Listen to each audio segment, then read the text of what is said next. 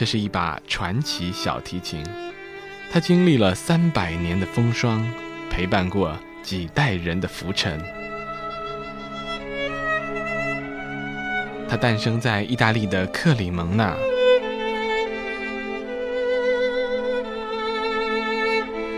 在奥地利维也纳被埋进了坟墓。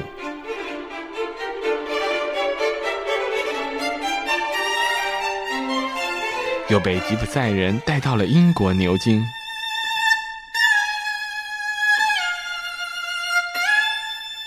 多方辗转来到中国上海，